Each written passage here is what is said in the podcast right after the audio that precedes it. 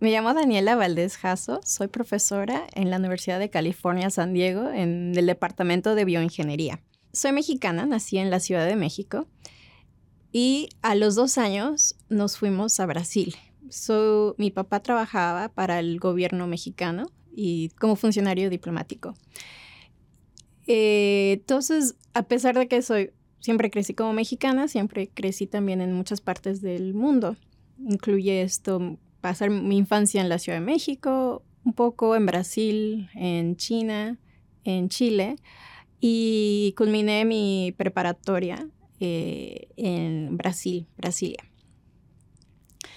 Siendo una persona que eh, no sabíamos dónde o cuándo nos íbamos a mudar, creo que siempre eh, tuvimos la mentalidad de maximizar nuestras oportunidades, los tiempos que pasábamos en cada ciudad y eh, aprender a trabajar con gente que era diferente y aprender diferentes culturas, además de idiomas. Y bueno, creo que una de las cosas que pasaron es de que aprendí que la gente, al fin de cuentas, todos somos humanos y todos tenemos las mismas necesidades.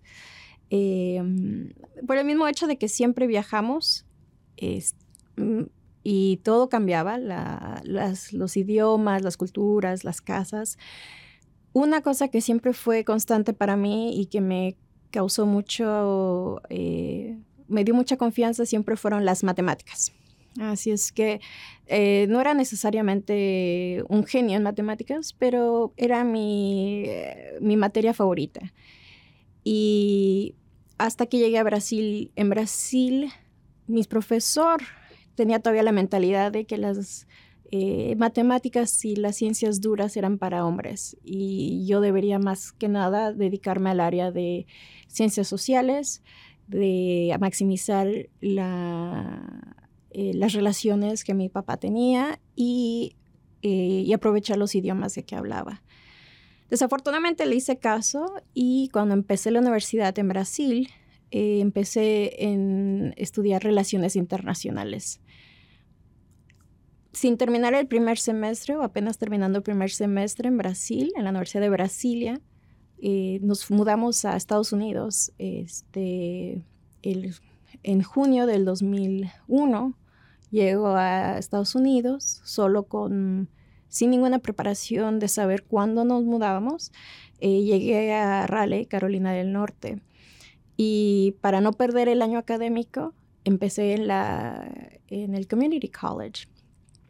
Y ahí empecé a tomar clases para que, pensando que me iba después a mudar a relaciones internacionales o de negocios.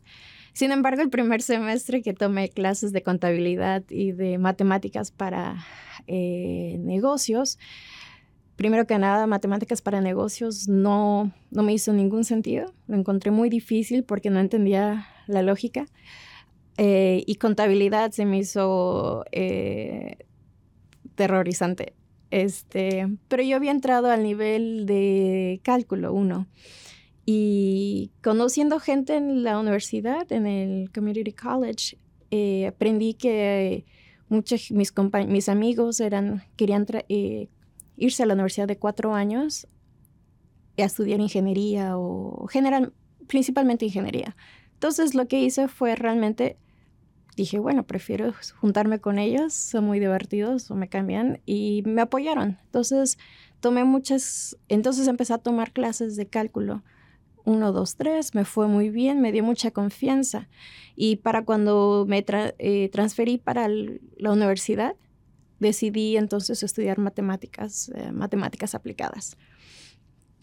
Y las empleé la, el área de biología.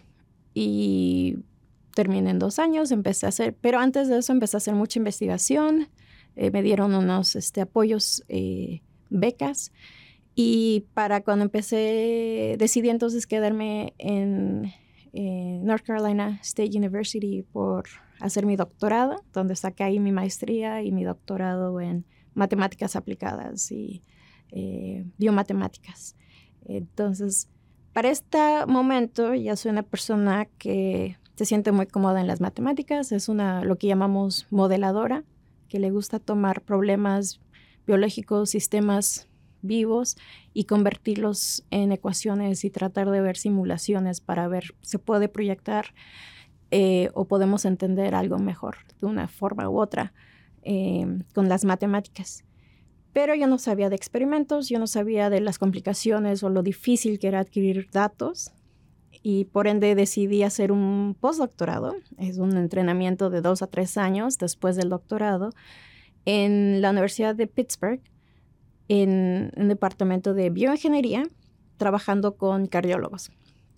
Entonces fue las tres años posiblemente más difíciles, pero que creo que mm, toda mi vida me preparó para llegar ahí, porque de repente estaba en una, unas áreas muy diferentes. Yo no sabía cómo trabajan los cardiólogos o cómo era este, ser una persona trabajando en el laboratorio.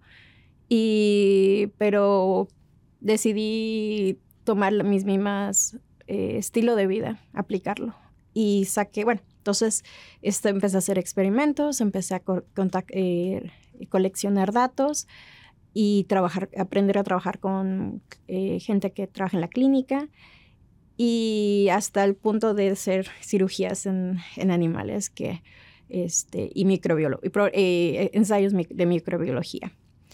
Así es que como me encantó el poder tener todas esas eh, bueno, oportunidades, pero también habilidades, decidí entonces, cuando empecé como profesora, crear un laboratorio, un grupo de investigación donde se podía juntar, unir todo. Entonces, desde que empecé eh, como profesora primero en la Universidad de Illinois en Chicago y después aquí en San Diego, hice que combináramos eh, tanto experimentos, diseñar experimentos y entender mejor la biología y también hacer matemáticas y muchas simulaciones eh, computacionales. Y bueno, no sé, eh, me encanta mi trabajo, me encanta el poder enseñar. Creo que desde que tengo cinco años estoy enseñando, ya saqué a mis muñecos. Ahora son gente, son de verdad. Eh, trabajo eh, normalmente con estudiantes de pregrado, de posgrado, pero también tengo, en la, tengo muchas oportunidades de trabajar con estudiantes de la preparatoria, de la, y hasta de la secundaria, en programas que vienen a pasar el verano eh, en el laboratorio con nosotros o que durante el año pueden venir a pasar un fin de semana con nosotros en el laboratorio y entender lo que es hacer ciencia, lo, cómo se combinan las matemáticas y la biología en, en, nuestro, en nuestro grupo. En términos de mi investigación, mi trabajo estudiamos una, enfermedad que afecta dos a cuatro veces más a mujeres que a hombres. Es hipertensión pulmonar.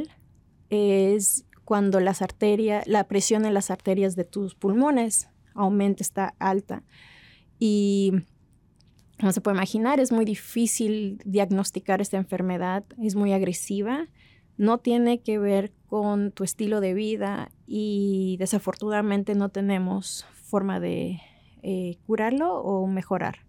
Entonces, em, en el laboratorio estamos tratando de entender esa enfermedad, el por qué, y muchos de mis esfuerzos de contactar a la comunidad y enseñarles sobre esta enfermedad es también para que entiendan lo, importante o cómo eh, lo, lo que implica tener este tipo de enfermedades cardiovasculares. En las ciencias duras, eh, creo que les dicen duras por el hecho de que también son frías. Tienden a ser unos eh, centros de investigación, tienden a ser, uno tiende a trabajar solo o eh, en una forma aislada y no es necesariamente lo más fácil. No tanto por la ciencia, pero sino muchas veces por el mismo ámbito de mis de compañeros principalmente son hombres, principalmente van a ser personas mayores. Eh, y entonces puede ser bastante difícil, pero al mismo tiempo yo veo las cosas como que eh, eh, veo como una oportunidad para nosotros también traer el lado latino, el lado cálido que tenemos en nuestra cultura, en nuestras personalidades y en el querer crear una comunidad en, el, en este mundo académico científico que sí es difícil, pero no tiene que serlo. Entonces, una de las cosas que me dedico mucho a hacer es tratar de cambiar el ambiente para que también puedan más con profesores eh, como yo venir y unirse, eh, enseñar a los alumnos que uno puede ser, eh, mantener su personalidad y, no, y no tener que cambiar y aún ser un científico, una científica muy exitoso. Mi misión de hoy en día es asegurarme de que todos ustedes sepan que la Universidad de California en San Diego es una universidad de San Diego para los de San Diego y que quiero invitarlos realmente a que vengan a conocernos, a que vean cómo las cuántas oportunidades hay para que ustedes vengan y creen esta su universidad.